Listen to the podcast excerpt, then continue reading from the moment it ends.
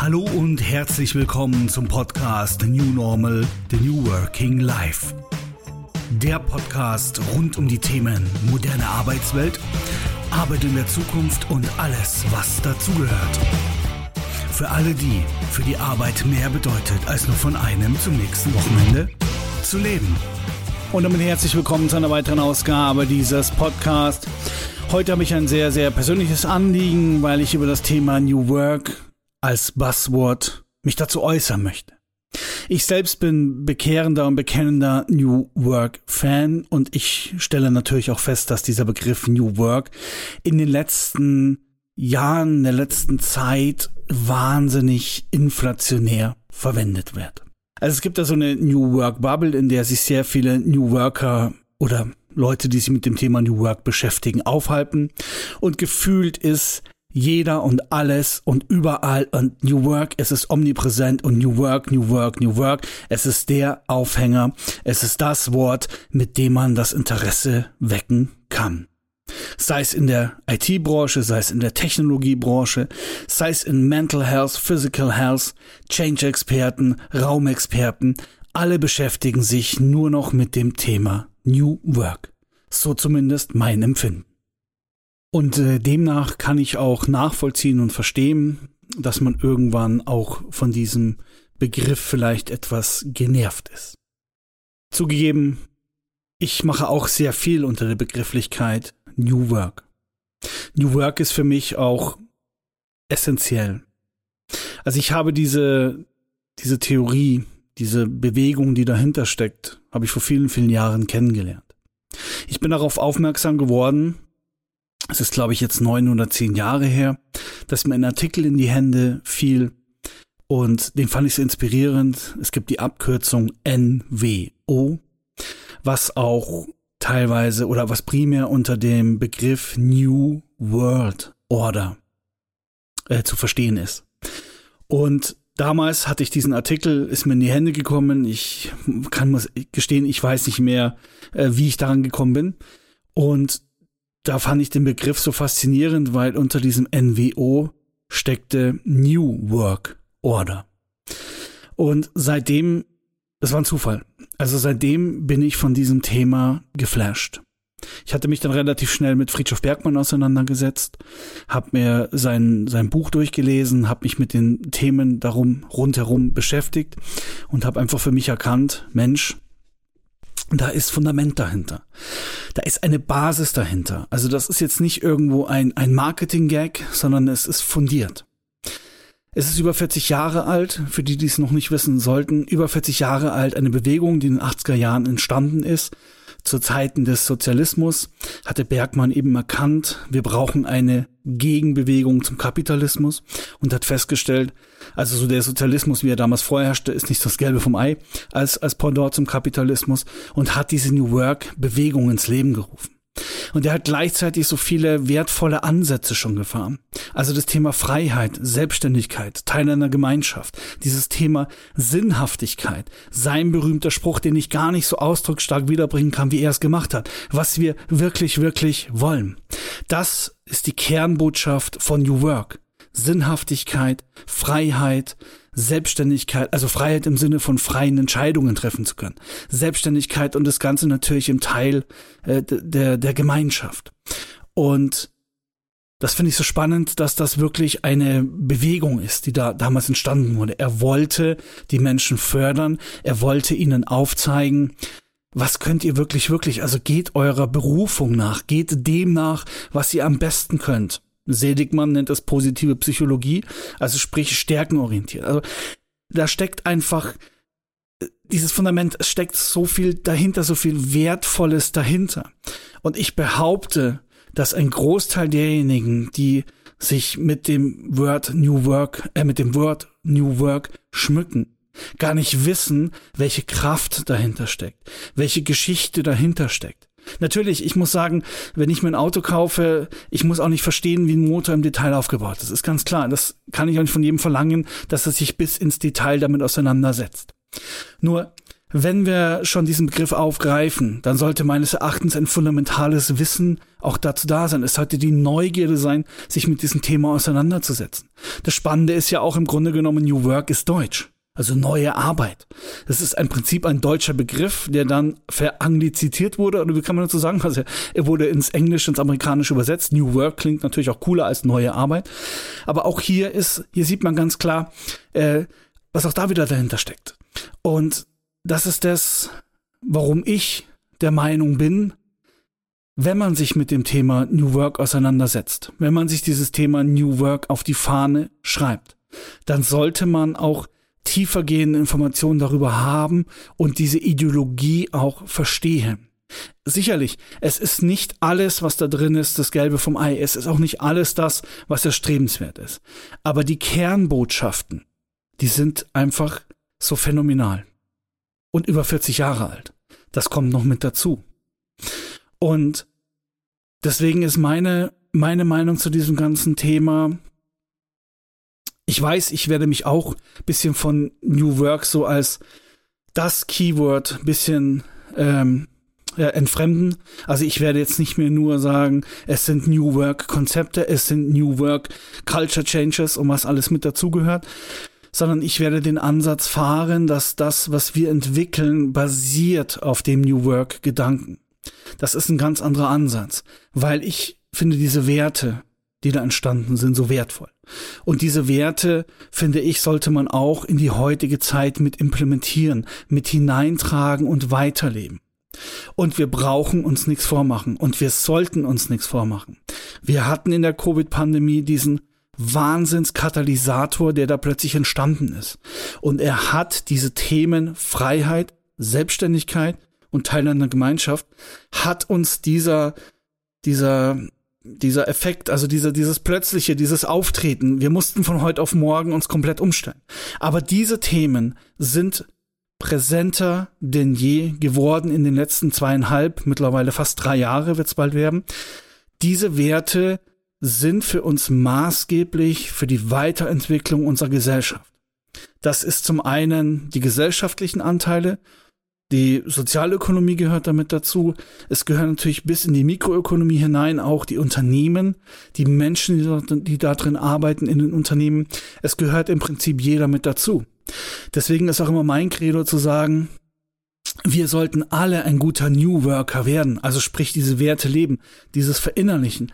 Natürlich kann man darauf auf diesen Säulen aufbauen und noch Weiterentwicklungen mit durchführen, gar keine Frage. Nur diese Basis ist geschaffen worden, sie ist aktueller denn je und sie sollte auch weiterhin fortgelebt werden. Deswegen war mein Entschluss zu sagen, ich werde dieses Wort New Work weiterhin sehr stark verwenden, aber grundsätzlich werde ich es nicht mehr absolut in den Vordergrund stellen, sondern ich werde die Teile, die dazu gehören, also auch die Teile, die ich mache, die mein Unternehmen macht, wir werden es sozusagen basierend auf dem New Work Gedanken etwas umfirmieren. Das heißt, wir werden neue Konzepte, neue Namen für neue Konzepte suchen, die natürlich dann auch passend sind, aber für uns ganz klar basierend auf dem New Work Gedanken. Und ich meine, wir müssen uns da auch nichts vormachen es gibt, äh, unsere Gesellschaft hat sich rasant weiterentwickelt, gerade auch in den letzten drei Jahren. Wir haben über Jahre, schon Jahrzehnte die Globalisierung hinter uns. Wir stecken in der Digitalisierung. Also die Globalisierung gibt's auch weiterhin noch, ganz klar. Wir stecken in der Digitalisierung. Diese Technologien schreiten rasant voran.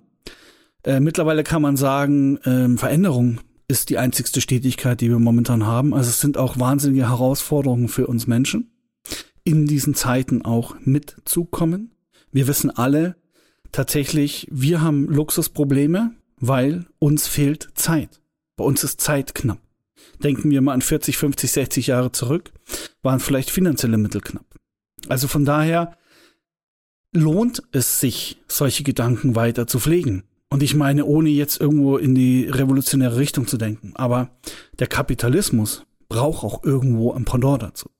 Also sprich, der Sozialismus, den haben wir hinter uns gelassen. Also was gibt es noch?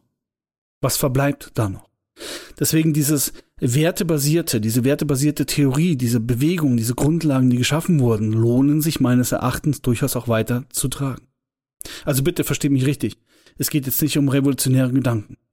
Aber um unsere Kultur, um unsere Gesellschaft, um uns weiterzuentwickeln, lohnt es sich, diesen über 40 Jahre alten Gedanken nochmal aufzugreifen.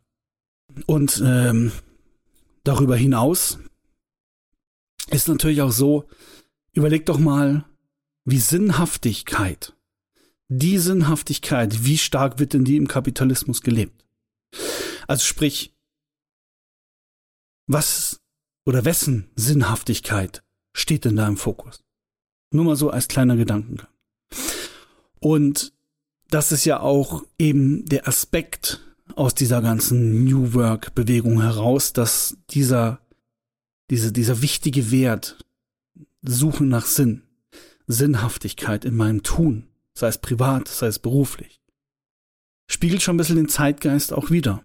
Also ich höre von Bekannten, die auch in dem Bereich der Arbeitspsychologie unterwegs sind, dass immer mehr, immer mehr Menschen wirklich auch sich Hilfe suchen und sagen, das, was ich bisher gemacht habe, ich stecke fest.